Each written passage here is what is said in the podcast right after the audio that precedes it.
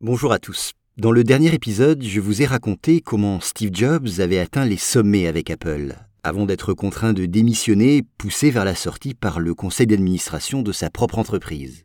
Aujourd'hui, nous allons, pour conclure l'étude de son parcours, nous intéresser à la suite. Oui, comment Steve Jobs a-t-il rebondi? A-t-il définitivement tiré un trait sur Apple? Steve Jobs, chapitre 4, Le combattant.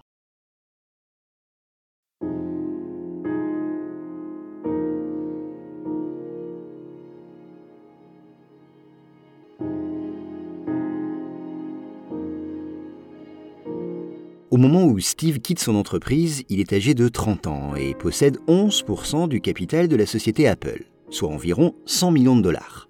La logique voudrait qu'il garde ses parts. C'est vrai, il est très probable que la valeur de ses actions augmente. Mais non, notre milliardaire veut se débarrasser de tout ce qui le rattache à son passé chez Apple. Aussi en 5 mois, il écoule toutes ses parts. Toutes pas exactement, il en conserve une, uniquement pour avoir le droit d'assister aux assemblées générales. On ne sait jamais. À cette époque, Jobs est furieux. Il désire se venger. Alors pas question pour lui de se retirer du monde des technologies. Au contraire, il souhaite lancer une nouvelle société dans ce domaine, une structure capable de concurrencer Apple. Pour cela, il débourse 7 millions de dollars et fonde Next Computer. Une nouvelle aventure donc dans laquelle il parvient à embarquer un certain nombre des plus brillants ingénieurs d'Apple. Mais pour véritablement pouvoir se lancer, il lui faut trouver plus d'argent. Alors il se remet à nouveau à rechercher des investisseurs. Mais cette fois-ci, c'est plus facile. Oui, tout le monde le connaît. On connaît sa réussite. Aussi, très vite, il attire l'attention d'un milliardaire, Ross Perot, qui accepte d'investir massivement dans sa société. Après quelques mois de recherche et seulement trois ans après son départ d'Apple, Next Computer commercialise son premier ordinateur. C'est une station de travail fixe qui coûte 6500 dollars. Malheureusement, les ventes sont décevantes. Pourquoi? Eh bien, ce sont des machines très puissantes, mais elles sont trop chères, trop chères pour le grand public. certes, les cibles de Jobs sont ici des communautés scientifiques ou académiques, mais même dans ces cercles, les ventes sont peu nombreuses. Alors en parallèle, Steve décide d'investir dans un tout autre domaine. En 1986, il rachète la division graphisme par ordinateur de Lucasfilm. C'est l'ancêtre de Pixar.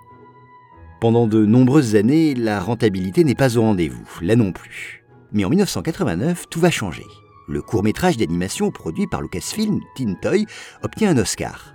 Et quelques années plus tard, en 1995, Toy Story, avec la mention produit par Steve Jobs, en partenariat avec Disney, sort au cinéma. Succès fulgurant. Suivront toute une série de succès internationaux, commerciaux et critiques, jusqu'à la vente de ce studio à Disney. La roue a donc tourné, le succès est revenu, c'est un nouveau départ éclatant pour Steve Jobs. Côté vie privée, revenons à l'année 89. Pourquoi? Car cette année-là, Steve Jobs donne une conférence dans une école en octobre. Il y rencontre Lauren Powell. Elle est étudiante, les deux s'assoient côte à côte et commencent à discuter. C'est fluide, le courant passe, les deux se plaisent. Ils échangent leurs numéros. Steve Jobs racontera par la suite J'étais remonté dans ma voiture, au parking, la clé dans le contact, je devais me rendre à une réunion de travail.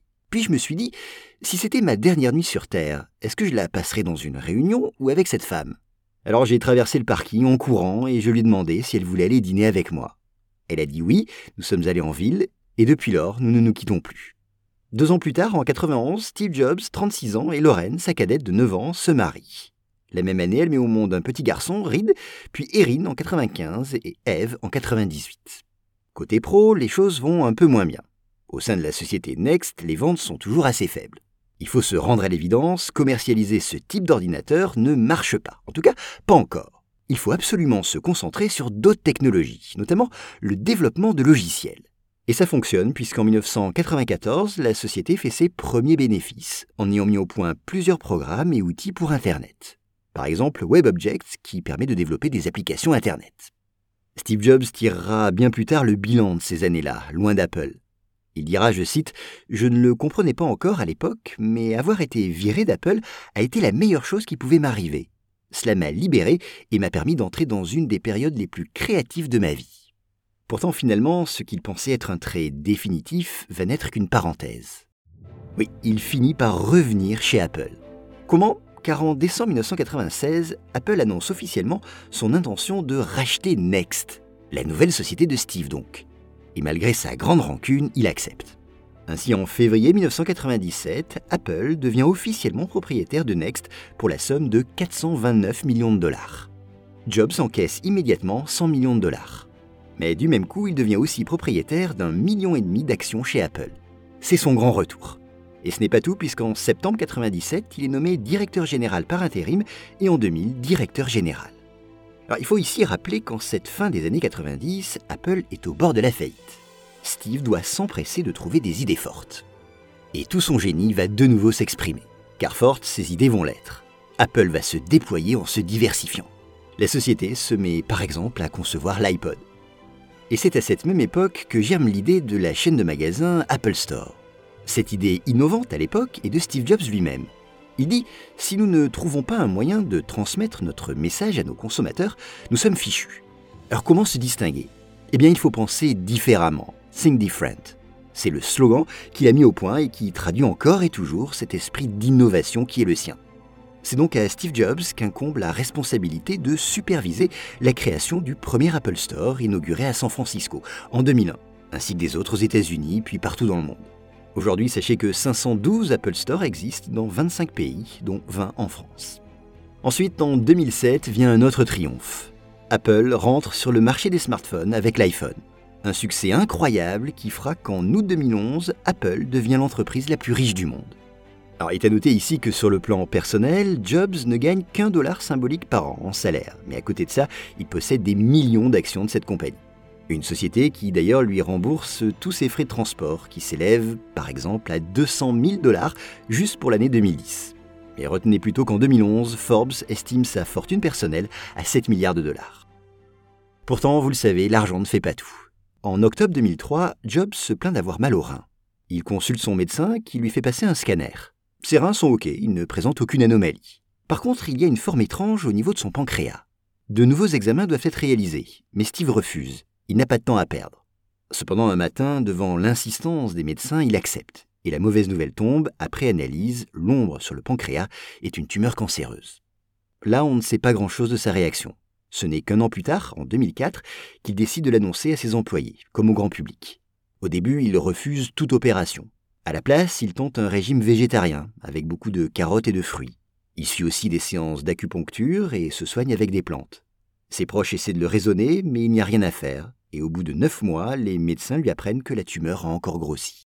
Finalement, en juillet 2004, il accepte l'opération. Et immédiatement, il annonce par email à ses employés qu'il est guéri, qu'il peut reprendre le travail dès septembre et qu'il n'a plus besoin de chimiothérapie ni de radiothérapie.